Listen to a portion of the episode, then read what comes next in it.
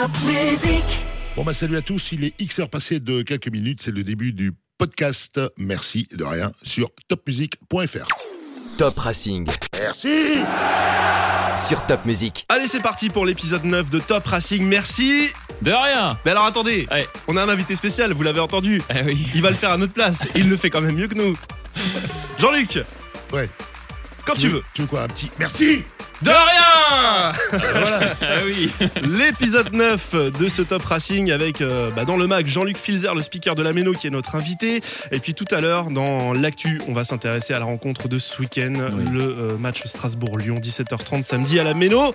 Ça va être chaud, ça va être tendu, Mmh, ça va être bien. mais on sent l'odeur de la poudre quand même qui arrive pour, euh, pour samedi. Ouais. La poudre à canon. Ça sent, ça sent, ça sent une belle victoire. Ça sent une belle Ouais, victoire. ouais, je le sens bien. On y croit, on y croit. Lénard sera pas là, mais on croit quand même à la victoire. On va en parler dans, dans l'actu avec nos invités tout à l'heure, mais juste avant, eh ben, c'est parti pour le mag.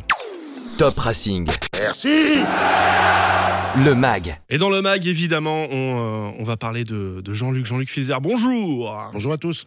Le speaker euh, de la Méno depuis... Oh, depuis combien de temps? Je sais plus, quand on aime, on compte pas. On ne compte pas. The Voice, The Voice, comme on l'appelle entre nous. Moi, j'ai 1997. C'était ouais, 1997, septembre 97, Et comment, ça. comment tu t'es retrouvé là? Par hasard. Par hasard, ouais. Euh, bah, j'ai déjà raconté plein de fois, mais c'est vrai qu'à l'époque, le club venait d'être acheté par McCormack. Et avant moi, il y avait un, un speaker emblématique à la Méno qui s'appelait, qui s'appelle toujours d'ailleurs Patrice Arquel, que j'embrasse s'il nous écoute parce qu'il est régulièrement sur Strasbourg. Et bah, souvent, quand une boîte est rachetée par une autre, bah, on fait une- le ménage, on met une grande valise, on met tout le monde dedans et Patrice euh, est- s'est fait licencier par le club. Et donc, du coup, il fallait trouver un, un speaker. Ils avaient pris quelqu'un pendant un ou deux matchs, je crois. Et, et c'est Thierry Venling qui m'avait appelé un jour en me disant, faut que tu me rendes euh, ce service. Je dis pas qu'il m'appelait 12, 13, 15 fois parce qu'il avait déjà. euh, je crois qu'il avait cherché, il avait gratté les fonds de tiroir. Et je dis ok, euh, comme t'es un ami, je te fais un match. Et puis c'est devenu un match, deux matchs. Et puis ça fait euh, depuis 97 que ça dure. Mais tu t'es pris au jeu? On va dire ça comme ça? Parce qu'au au début, tu te dis, bon, j'y vais sur la pointe des pieds, j'y vais pour rendre service, ou tu te dis, ah, c'est quand même cool. Ah non, non, non, j'y suis vraiment allé sur la pointe des pieds pour rendre service. C'était pas du tout euh, euh, ni une vocation ni une envie euh, à la base. Euh, mais c'est vrai que bon, en plus le premier match c'était Paris, on en avait pris trois. Euh, donc tu te dis bon ben voilà, tu vas. Ça ira bien comme ça. Ouais, ça ira. Et puis c'est Patrick Prezi qui m'appelait en me disant ben, ben parce que j'avais sorti une histoire de dépanneuse, je suis qu'un dépanneur machin. Il m'appelle pour me dire que il achetait de l'essence, donc je comprenais pas tout à fait ce qu'il voulait dire. En fait, c'était de l'essence pour mettre dans la dépanneuse. Mais après, effectivement, on se prend au jeu. Et, et- et aujourd'hui, je suis toujours très heureux d'être là. Et, et- et- et c'est vrai que ça fait déjà quelques années que ça dure. Tu, tu kiffes toujours autant? Bah, le jour où je kifferai plus, j'arrêterai. Ouais. Je pense que c'est comme vous tous, vous faites le même, enfin, on fait quelque part un peu le même métier. Le jour où vous kiffez plus de faire ce que vous faites, le, le morning, euh, euh, où c'est qui nous emmène Charlie. euh, c'est-à-dire le jour où C'est tu- alimentaire, hein, c'est- uniquement. Ah.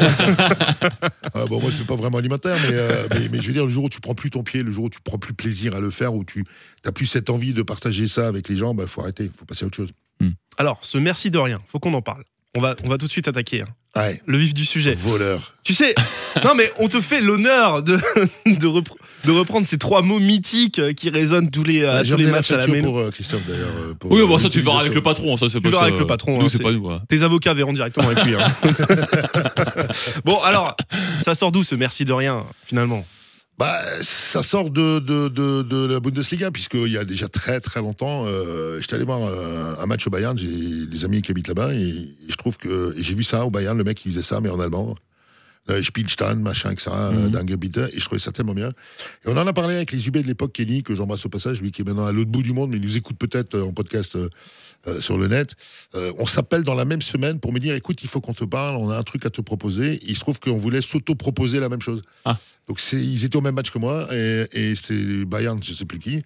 Et on a dit, ok, on va tenter de le faire, on va essayer de le mettre en place, et, et on l'a mis en place. euh, bah, et puis ça a pris, ça a pris, ça a pris, et ça a été euh, un peu long, parce que voilà, les gens ils comprenaient pas forcément ce qui nous fait quoi. Ouais. Euh, mais grâce aux, aux UB, à l'ensemble du, du, du COP de l'époque, euh, ça a mis quelques mois, et aujourd'hui c'est c'est le merci de rien que la France entière du football nous envie. Ouais, alors ça, justement, c'est c'est vrai que nous, ça fait des années qu'on l'entend à la Méno, et euh, depuis la remontée en Ligue 1, on va dire, la, la France a un petit peu découvert ce merci de rien, notamment sur les réseaux sociaux. C'est devenu, euh, c'est devenu, euh, je me rappelle, la première saison en Ligue 1, justement, c'était viral, quoi. Les gens disaient, mais c'est quoi ce bordel à Strasbourg? C'est- le public le plus poli de France, on n'a jamais entendu ça. Tu t'es devenu un peu la, la star des réseaux sociaux, la star des speakers en France, non?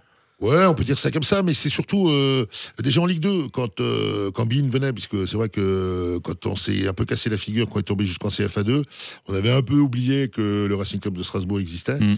Euh, je dis pas que tout le monde s'en foutait, mais à part nous, les supporters et les Alsaciens, tout le monde s'en foutait un petit peu de, de, de ce que pouvait arriver au Racing.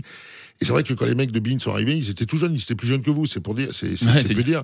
Euh, ils se sont dit mais c'est quoi ce truc? Donc c'est vrai que ça, il y a eu un, un- un effet buzz, il y a eu un effet réseaux sociaux, et puis le retour en Ligue 1 qui, qui est venu dans la foulée. Euh, c'est vrai que les, les gens de Canal avaient euh, oublié qu'à l'époque quand ils venaient pour euh, jour de foot il y a, il y a 10 ans, bah, on le faisait déjà. Mm. Quand Liverpool est venu s'en prendre trois, on le faisait déjà. Mais c'est vrai que ça s'oublie très vite, et, et- et c'est vrai que ça a fait un peu le buzz. Nagui l'a repris, je sais pas qu'il est, je crois que il y a pas une émission de télé où ils ont pas pris le le merci de rien de, de, de la mélo et puis forcément ça fait plaisir. Ah, après, Parce qu'on est poli en Alsace. Oui. Après, ce qui, ce qui est vrai aussi, c'est que euh, le Racing était énormément diffusé à la télé en Ligue 2 parce que c'était le seul stade pratiquement avec Lens, on va dire, qui était plein. Donc, quand tu es diffuseur télé, bah, tu préfères euh, décaler les matchs de Strasbourg pour avoir un truc. Et puis, du coup, effectivement, on a- ça a mis un peu au, au jour. Alors que s'il y avait eu 8000 personnes, peut-être qu'on l'aurait euh, peut-être moins vu. Et que c'est vrai que c'est un ensemble de choses qui. Mais voilà, comme tu l'as dit, sans, sans les UB, sans le supporter, euh, Bon, on n'y serait jamais le arrivé. truc euh, marcherait pas. Quoi. Ouais, T'imagines. Merci ah, ouais, Bon, bah, ok. c'est pas de bol. On appelle ça se prendre un vent. donc, Oui, c'est euh, ça. Non, non, mais je crois que c'est. T'en as pris des vents? Tiens, parenthèse. T'en as déjà pris. Euh, de- Mais pas des nôtres. Pas vraiment, je crois pas. Enfin, si j'en ai peut-être, je sais pas, j'ai pas souvenir. Moi, je garde que les bons, les, les bons moments. euh. J'ai pas souvenir d'avoir pris un banc. Euh, parce que c'est des choses qui se travaillent. C'est, les- Mm. c'est- c'est- on n'arrive pas pour. euh, c'est pareil pour le lève-toi qu'on fait à chaque match. C'est des choses qu'on prépare avec les supporters. Il n'y a pas un mec sur terre qui peut se faire lever un stade comme ça juste en claquant des doigts. Mm. Je pense que Mm. à un moment donné, ça se travaille et ça se travaille avec beaucoup de respect parce que ça aussi, c'est, c'est quelque chose qui est important. Je crois qu'il faut. À un moment donné euh, mettre des choses en place et puis le partager avec les gens. Et si les gens le partagent pas bah ça peut pas fonctionner. Donc euh, oui ça ça ouais on le met en place avec euh, avec les différentes associations de supporters. Les UB principalement parce qu'on a les UB les plus sympas euh, du monde. Et je dis pas ça parce que c'est bien de le dire c'est pas de la flagornerie je le pense vraiment. Euh, mais chaque fois qu'on a essayé de mettre en- des choses en place on les on les a sollicités. Et euh, bah, quand ça leur plaisait ils disaient oui. Et quand ça leur plaisait pas ils disaient non. Donc on faisait pas tout simplement. T'as bien un petit, euh, un petit rituel avant, avant chaque match, euh, Jean-Luc. Alors, par exemple, on va prendre l'exemple de, de- de samedi. Samedi, euh, 17h30, il y a match à la Méno contre Lyon. Ce sera quoi ta journée type? Euh, ma journée type, euh, bon là ça va être un peu plus compliqué parce que le match est un peu plus tôt, mais la journée type le samedi c'est en général réveil tranquille, petit café, revue de presse, euh, revue de, de réseaux sociaux parce qu'effectivement aujourd'hui euh, c'est incontournable. Ensuite euh, deux trois petites courses parce qu'il faut bien remplir son frigo parce que malheureusement il, il se remplit pas tout seul, Eh oui. Euh, il se vide plus vite qu'il remplit, Oui, j'ai remarqué aussi, ça c'est bizarre. La cave aussi. ouais. Surtout les bouteilles, ouais. Pas trop le matin. Ensuite, c'est petit tour au club chez moi à Dingsheim pour aller boire l'apéro avec les copains. Le fameux. Ah ouais, le fameux Ah apéro. oui. Euh, là, il va être très court parce que le match est un peu plus tôt. Euh, ensuite, c'est en général une petite sieste d'une heure parce que c'est un peu plus de trois heures avant le match. euh, Rendez-vous sur place à la Méno, tout préparer, tout mettre en place, faire le point avec euh, les équipes techniques, que ce soit le son, la vidéo, euh, voir le conducteur, travailler un petit peu les animations d'après-match parce qu'il y y a ce qu'on voit, ce qu'on entend et il y a tout ce qu'on voit pas qui fait derrière. Donc c'est un petit peu de travail quand même. Donc donc voilà. Après il y a le match, on joue, on gagne et après il y a encore un petit peu de boulot. Et après c'est retour à la maison dodo quoi. Hmm. Ouais, c'est dans les grandes lignes. Hein, c'est à peu près ça une journée. euh, Oui, oui, journée oui. type de jour de match. Ce serait. euh, tu, tu nous parlais un petit peu de ton, euh, de ton autre fonction euh, du côté de Dingsheim, c'est ça? Tu- Donc tu, tu fais pas que speaker dans la vie, hein, on- on le- les gens le savent pas, mais tu as aussi une vie à côté de la, de la Méno. Bah, j'ai une vie qui me permet de, de vivre un petit peu, de gagner un peu de sous. Donc, euh, je bosse à la Ligue de foot depuis, euh, depuis plus de. Ça va faire presque 20 ans aussi. Euh, donc, c'est vrai que je baigne dans le foot. Et puis, c'est vrai que ça fait plus de 15 ans que j'habite dans le Korsberg, un endroit accepte que tu connais bien. Ah oui. Euh, et à un moment donné, quand on habite un petit village et qu'on est dans le foot, euh, à un moment donné, on a envie de faire des choses. Et, et- et c'est vrai que avec mes copains du foot, on a fait des trucs un peu, un peu fous ces, ces, ces dernières années. Euh, mais l'apéro du samedi, c'est, c'est sacré, quoi. Je veux dire, c'est, enfin, il faut lire le, le- le livre de Seb de l'année dernière pour ceux qui l'ont pas lu. Hein, c'est de l'autopromo. Il m'a rien donné. Hein. Il me l'a même pas offert puisque j'étais obligé de l'acheter. Donc, euh, Tu sais comment c'est les temps sont durs pour tout le monde. Ah, c'est la personne qui l'a acheté, c'est ça c'est Non, exemplaires vendus. Bon, de- ne, ne, ne m'en mets pas trop sur ce dossier-là, j'ai des problèmes avec mon, édi- mon éditeur. On l'embrasse. euh, si vous avez des potes tchétchènes, ça m'arrange. Non, Alors, mais je crois qu'il est important aussi de le, le- le foot, euh, le foot pro ne peut vivre que grâce au foot amateur. Voilà. Oui. C'est pour redevenir ça deux secondes. Euh, derrière chaque footballeur professionnel, euh, il y a forcément un jour eu un footballeur amateur. Et euh, ce qui permet de remplir la méno, bah, c'est aussi tous les, tous les mecs qui jouent au foot le Mm. vendredi soir, le samedi, Et le oui. dimanche. Et d'ailleurs, euh, et d'ailleurs, les prochains plannings qui sont prévus, on fait une petite parenthèse, mais avec les matchs qui sont prévus à partir de l'année prochaine, les dimanches après-midi, trucs comme ça, galère. ça va forcément être compliqué pour tous les footballeurs amateurs qui sont avant tout des fans de foot et qui devront, pour beaucoup, devront faire un choix entre aller voir un match à la Méno et jouer avec leur club. euh, et ça, ça va être quand ça. même euh, un peu compliqué. Ou regarder les matchs à la télé parfois parce qu'il y aura une belle affiche et que, bon, bah, on se dit, euh, ça, voilà. Ça va être un casse-tête pour Ouais. les commissions de, de compétition parce qu'il va y avoir des, des, des, des- des dizaines et des dizaines de demandes de report de match clair. pour permettre. En plus des mestis, en plus des trucs, alors on s'en sort plus quoi.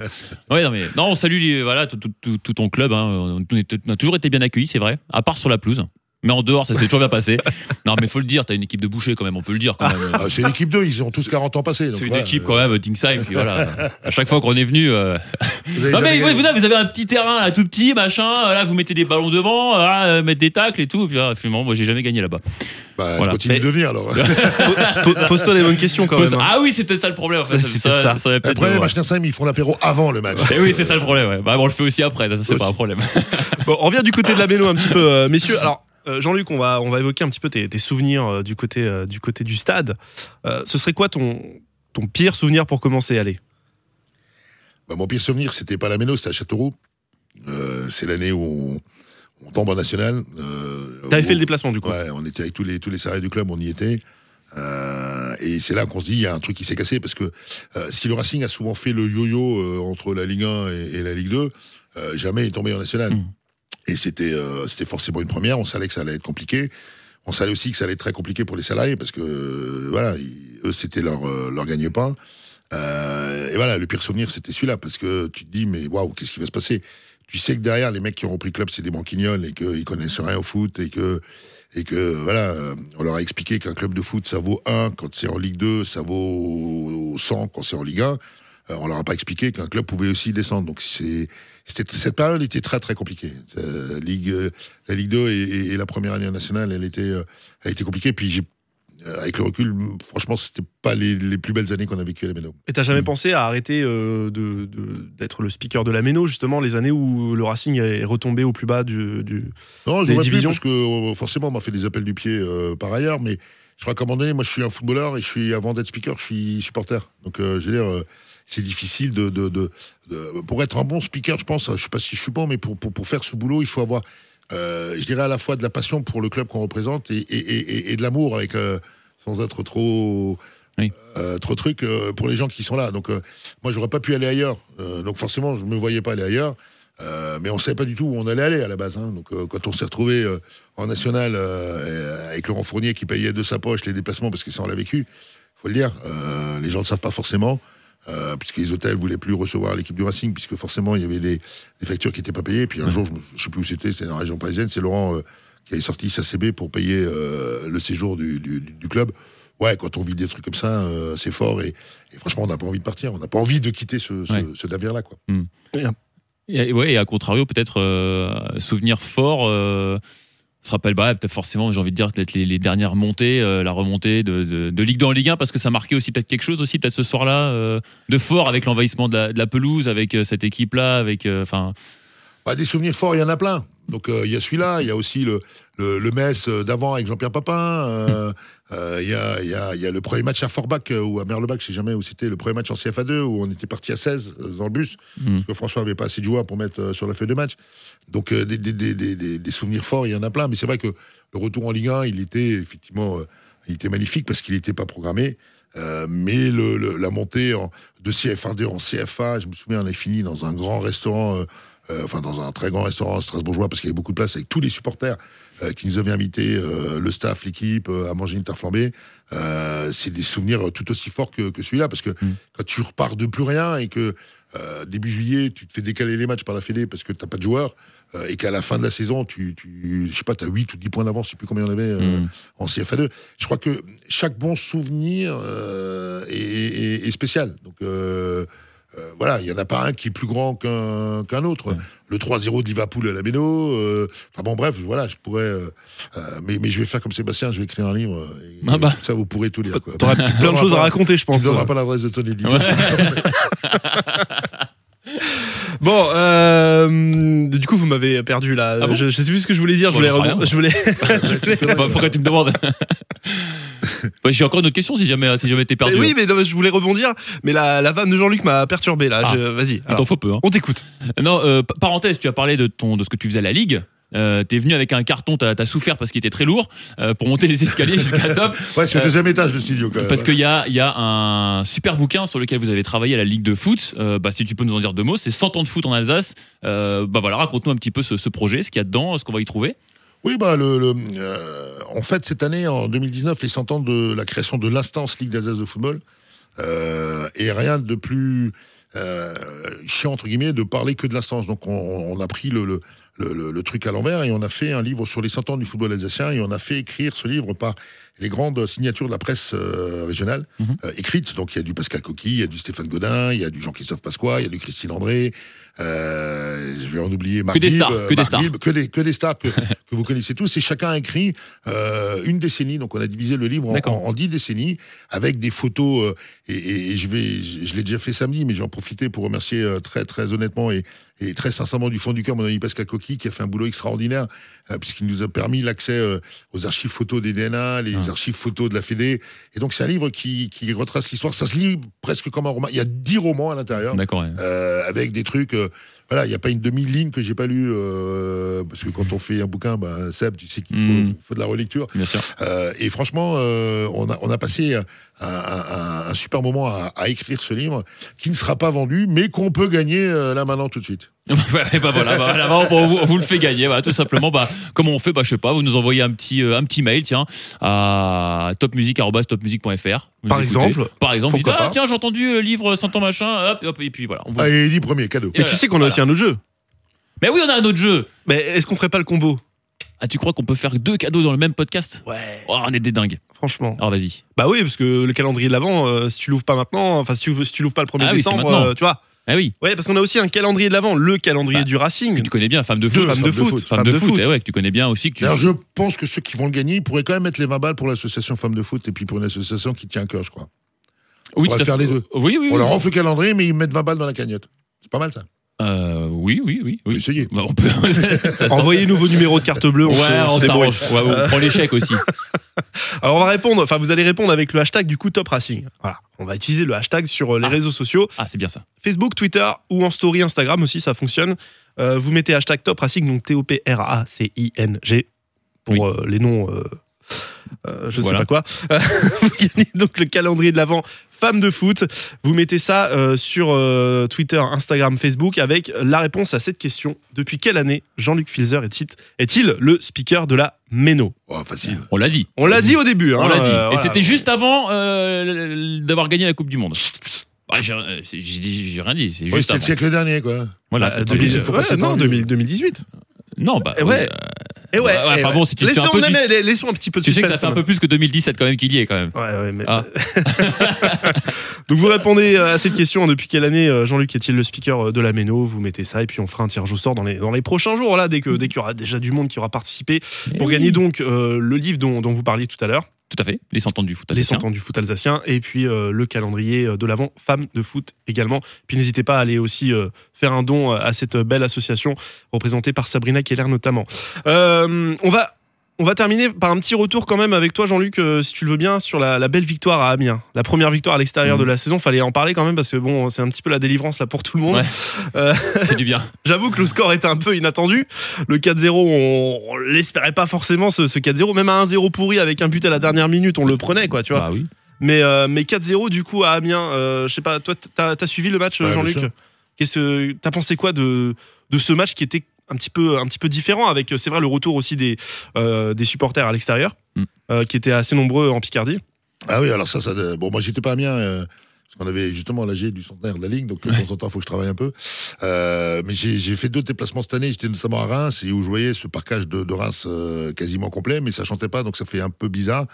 Euh, et je comprends parfaitement les UB et, et- et l'ensemble des associations de supporters qui ont fait, entre guillemets, la grève des, des, des encouragements. Et Je pense qu'effectivement, ils ont le droit de se bouger. D'ailleurs, depuis, ça a un peu bougé euh, Un petit dans peu le quand même, sens. Donc, ouais. pourvu, que, pourvu que ça dure.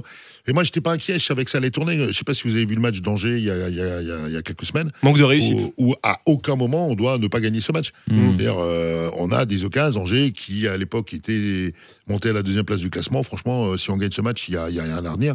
Donc autant j'étais pas inquiet euh, quand ça allait un peu moins bien, autant je suis pas euphorique aujourd'hui. Je sais qu'on a une belle équipe euh, qui est complète, qui qui euh, qui sait jouer au football. On- on- ils l'ont prouvé plus d'une fois.